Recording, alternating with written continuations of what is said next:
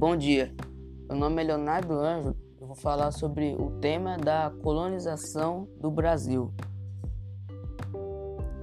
Os portugueses chegaram ao território brasileiro no ano de 1500 até 1530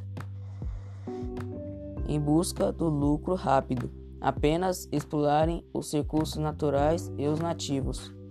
Os indígenas extraíam o pau-brasil e trocavam com os portugueses.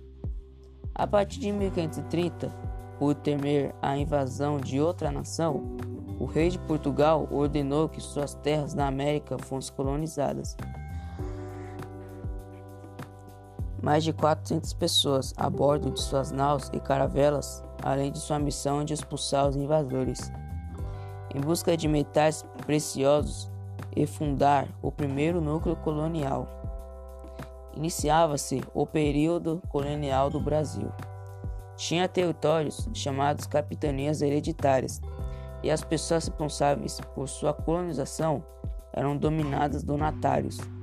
Os donatários teriam de obedecer ao governador geral que administraria a colônia em nome de Portugal. A primeira capital da colônia chegaram com Tomé de Souza inúmeras pessoas com diferentes profissões e interesses.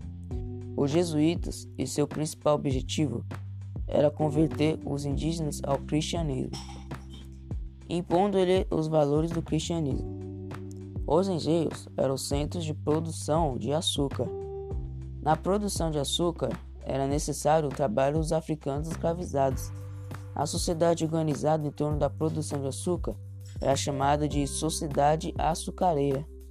Os tráficos de escravos era algo rentável naquela época.